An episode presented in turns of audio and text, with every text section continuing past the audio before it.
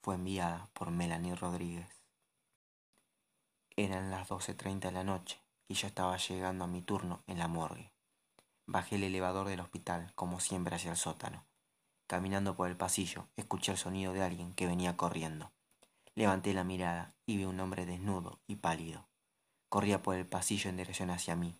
Tenía el abdomen abierto y trozos de intestino y fluidos escurrían hasta el suelo. Yo me quedé quieto, o más bien paralizado. El hombre cayó al suelo como un muñeco de trapo, justo enfrente de mí. Detrás de eso, en una milésima de segundo, venían mis compañeros. Tenían unas caras horribles de espanto. Era algo indescriptible. ¿Pero qué carajos está pasando? le pregunté, y uno de ellos me respondió muy agitado. En medio de la autopsia, este tipo se levantó y se echó a correr. Estaba vivo y creo que nos acabamos de meter en un gran problema. Mis compañeros recogieron al hombre del suelo y pasaron varias horas. Llegaron las autoridades y se realizó una segunda autopsia, autopsia la cual fue practicada por mí. Reveló algo bueno para mis compañeros, pero sumamente perturbador para todos. No estaban en problemas, no habían matado al sujeto. Ese tipo se había ahogado y llevaba por lo menos 48 horas sin vida. Estaba fallecido cuando salió en plena autopsia. He escuchado de movimientos y reflejos post-mortem, de muertos que se sientan o levantan un brazo, pero esto fue realmente aterrador. Luego ya, más tranquilo en casa, vi más acerca de esto, y wow, los reflejos morten son a veces muy aterradores, pero esto fue algo indescriptible.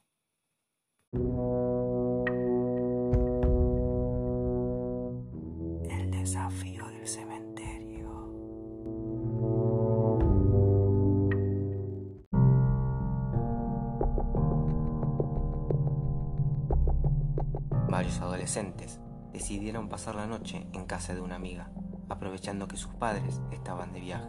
Cuando apagaron las luces, se pusieron a hablar de un viejo al que acaban de enterrar en un cementerio cercano. Se decía que lo habían enterrado vivo y que se lo podía escuchar arañando el ataúd intentando salir.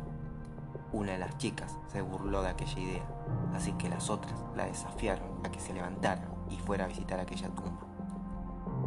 Prueba de que había ido, tenía que clavar una estaca de madera sobre la tierra de la tumba.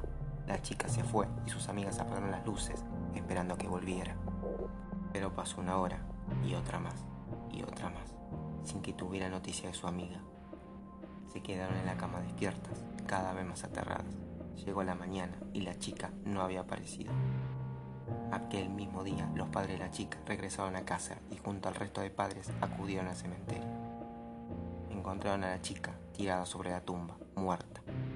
Al agacharse para clavar la estaca en el suelo, había pillado también el bajo de su falda. Cuando intentó levantarse y no pudo, creyó que el viejo lo había agarrado. Murió de susto.